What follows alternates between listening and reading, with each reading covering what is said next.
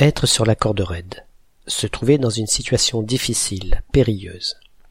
Que ce soit en réalité, en photo ou en vidéo, vous avez certainement déjà tous vu un funambule, un de ces personnages qui ose s'aventurer en équilibre sur un simple câble tendu entre deux points, que ce soit au-dessus des chutes du Niagara ou, plus simplement, dans un cirque entre deux poteaux.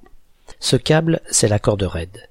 Raide parce qu'elle est extrêmement tendue entre les deux points d'attache, ce qui est indispensable pour que l'individu ne se trouve pas au milieu du trajet dans un grand creux qui lui interdirait la remontée vers l'une ou l'autre des extrémités. Cet individu, debout sur sa corde, est forcément en équilibre précaire, prêt à basculer d'un côté ou de l'autre, happé par le vide. Et sa mission consiste donc à rejoindre l'autre extrémité du câble sans chuter.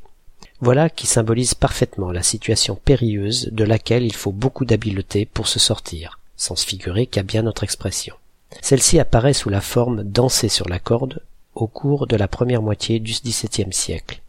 Mais danser suppose une insouciance, un plaisir qui ont disparu dans notre version moderne où, au contraire, la raideur évoque figurément une situation aussi tendue que la corde elle-même.